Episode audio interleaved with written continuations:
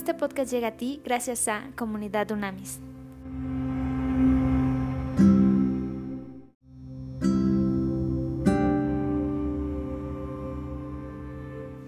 Trascendente día, comunidad Unamis. Vamos hoy a terminar ya, a hacer las conclusiones, las conclusiones de la primera carta del apóstol Juan. Entonces vamos a hacer las conclusiones de toda la carta, ¿correcto? A ver, entonces es interesante, esta carta es una maravilla porque el mensaje principal que tiene es, es que Dios, nuestro Padre, se nos revela a través de Jesucristo con una específica meta, para que tú y yo tuviéramos la luz de la vida gracias a la presencia del Espíritu Santo en nosotros. Y otro mensaje clave fundamental que hay en esta carta es que la misión que tú y yo tenemos es que obviamente esa luz Tú y yo estamos llamados a ser la luz del mundo, recuerda, y esa luz es la luz del Espíritu de Dios, de Cristo dentro de nosotros, que brilla y esa luz disipa toda tiniebla, que eso es importantísimo y puede guiar en el camino a otras personas que están en la oscuridad. Entonces, nuestra misión tuya y mía es que esta luz permanezca en nosotros y siga resplandeciendo siempre y siempre y siempre para gloria de Dios, para glorificar a Dios en esta generación como nunca antes se había hecho. ¿ok? Esto puede generar un impacto en la vida de otras personas y obviamente puede extender la comunidad de Dios, es decir, la comunidad de creyentes. Entonces, por lo tanto, esta carta concluye algo muy importante como mensaje clave, que el amor hacia otras personas es la señal que tú y yo tenemos, la señal, el sello de que Dios vive en nosotros y que gozamos del compañerismo de su amor. Esto es importantísimo, el amar unos a otros. Eh, eh, cuando uno llega a Cristo, evidentemente deja de ser egoísta, dejas de pensar nada más en ti mismo, dejas de, definir que el objetivo número uno eres tú, el número dos eres tú y el número tres eres tú. Es, es, clarísimo esto. Ahí se ve un cambio radical, ahí se ve un fruto evidente. Por lo tanto, después de este mensaje es impresionante que tú y yo debemos entender que debemos vivir llenos de gozo llenos de alegría. esto es una realidad brutal, es una promesa maravillosa que nos hace tener esta comunión maravillosa con Dios y entre hermanas y hermanos creyentes. Una familia de fe, no una familia de sangre, nos tiene que provocar gozo. Por eso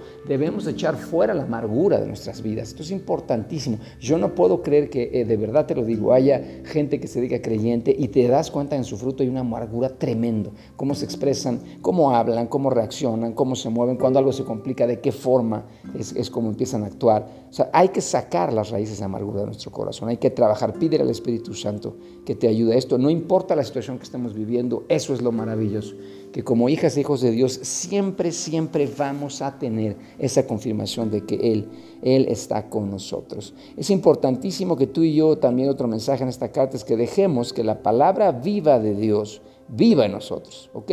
Que la palabra viva de Dios, todos los que estudiamos la Biblia sabemos que la Biblia no es un libro, la porque un libro lo lees, tú y yo leemos un libro. Esto es al contrario, la palabra de Dios nos escanea, la palabra de Dios nos lee a ti y a mí, nos va mostrando nuestro carácter, nos va mostrando las áreas que debemos transformar. Entonces, deja que la palabra viva de Dios viva en ti para que haya una transformación profunda. Esto es importantísimo, ¿ok?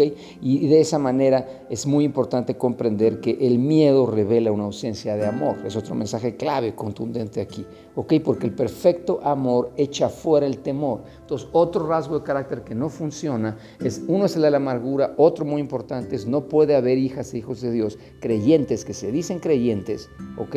Y que tengan todo el tiempo miedo. Que todo lo que hablan es miedo, que todo lo que eh, eh, actúan es miedo, que todo lo que muestran o que proyectan es miedo. No, no puede ser. Porque el perfecto amor, ¿y qué, qué es? ¿Quién es el perfecto amor? Es Cristo. Y es el Espíritu de Dios en nosotros y es la obra redentora de que Dios hizo por ti y por mí. Eso es el perfecto amor. el perfecto amor echa fuera el temor, todo miedo. Si tú lo, si tienes amargura, tienes miedo, este es el momento. Este es el momento ya para decir, ya va, eso se acabó. A veces eso es hereditario, a veces eso es cultural, a veces eso es familiar. ¿Ok? Échalo fuera, quiebralo y sácalo de tu vida como tal. ¿ok?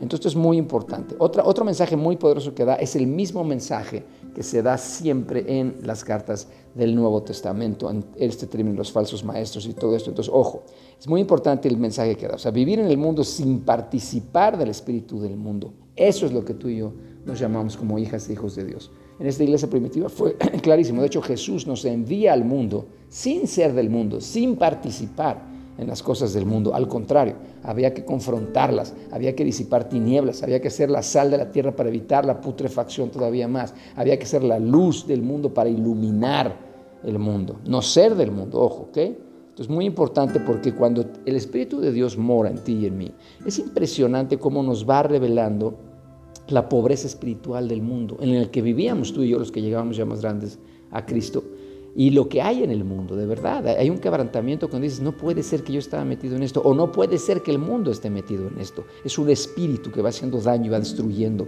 a las personas, los matrimonios, las familias. Y cuando el Espíritu de Dios está en nosotros, nos revela esto y de esa manera es claro que no queremos regresar o no queremos caer en eso. ¿Por qué? Porque lo que oferta el mundo es una pobreza espiritual impresionante en el sentido de, de muchas cosas, de daño, de destrucción. Ok, entonces es, muy importante que cuando nosotros de verdad nos rendimos ante Dios, cuando hacemos a Cristo nuestro Salvador, pero también nuestro Señor, evidentemente, evidentemente el espíritu del mundo ya no puede, ya no puede operar a través de nosotros. Obviamente va a generar tentaciones, pero la tentación, acuérdate que no es caer, el Espíritu de Dios nos da fuerza para resistir esas tentaciones, ¿ok? A ver, y otra cosa muy importante, eh, hemos visto rasgos de carácter negativos, amargura, eh, miedo, y el tercer rasgo de carácter que da este mensaje es odio.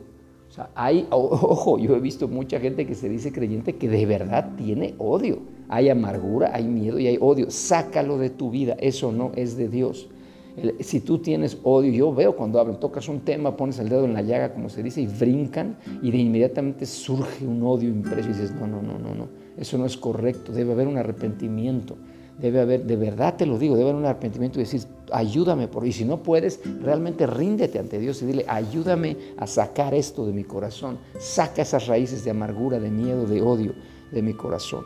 Ok, esto es importantísimo.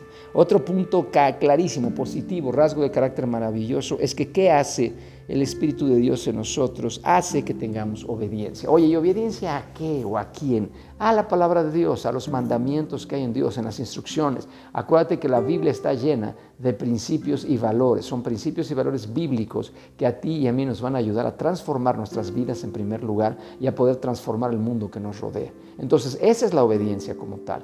Y aquí se habla claramente de los falsos profetas y falsos maestros que hay que tener cuidado de que no se trata de obedecer a un ser humano, se trata de estar todo el día sometido a un ser humano y como lo hemos comentado mucho, hay personas que hasta piden permiso para ir al baño, o sabes, los discipulados se convierten tener una tiranía absoluta en, relación de un hombre o una mujer hacia una persona. Eso no es de Dios. Hay que estudiar la palabra siempre y hay que obedecer la palabra de Dios, ¿ok? Que esto es importantísimo. Entonces, aquí que nos da como mensaje también que tú y yo debemos aprender a discernir, discernir los espíritus, discernir el espíritu que está detrás de toda enseñanza o toda palabra, toda predicación. Esto es importantísimo para que lo podamos hacer claro y poder llevar realmente una enseñanza sana, llegar a una madurez plena. Entonces tú y yo debemos ejercitar el discernimiento, ¿ok?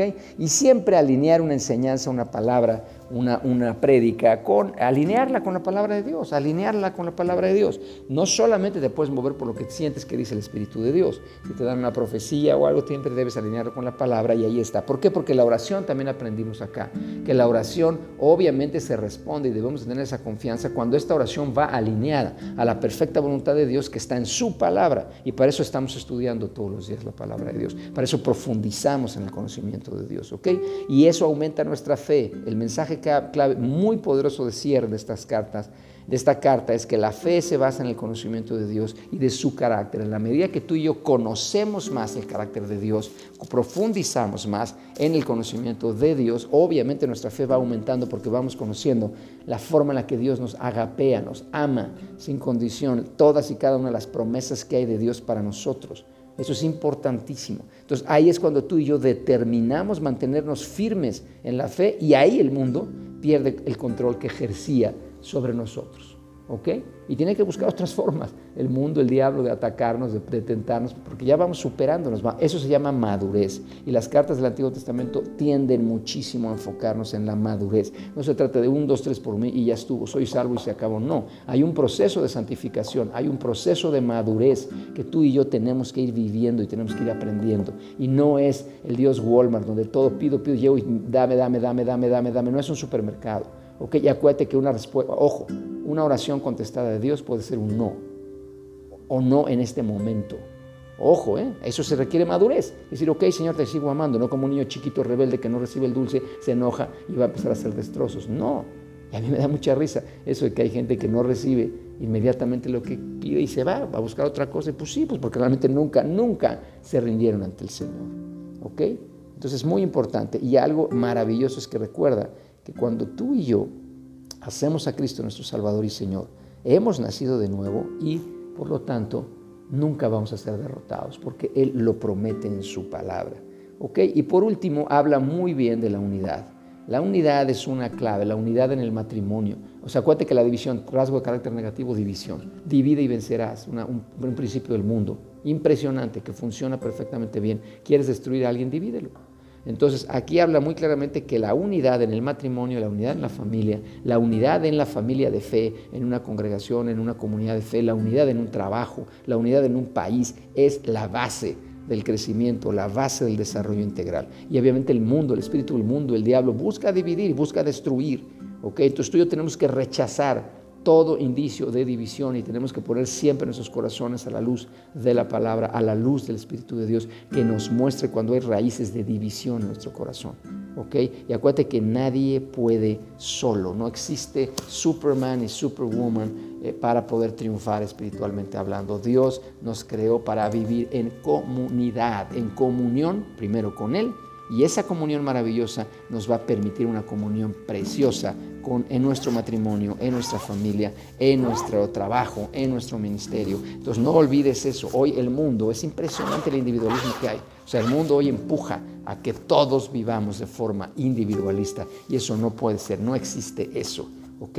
Acuérdate, quieres llegar rápido, hazlo solo y así de rápido vas a caer. ¿Quieres llegar lejos?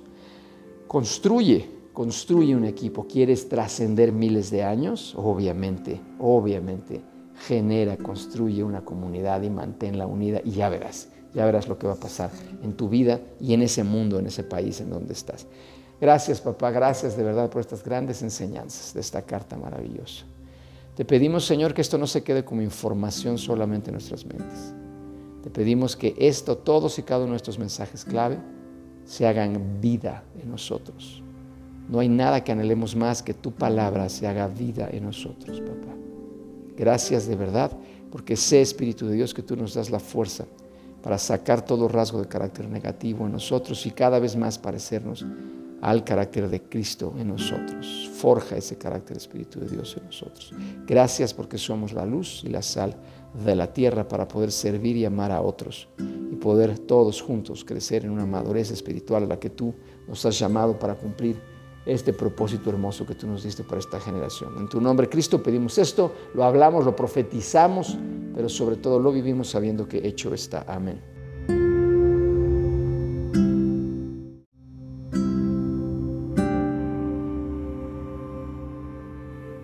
Conoce más en comunidadunamis.com.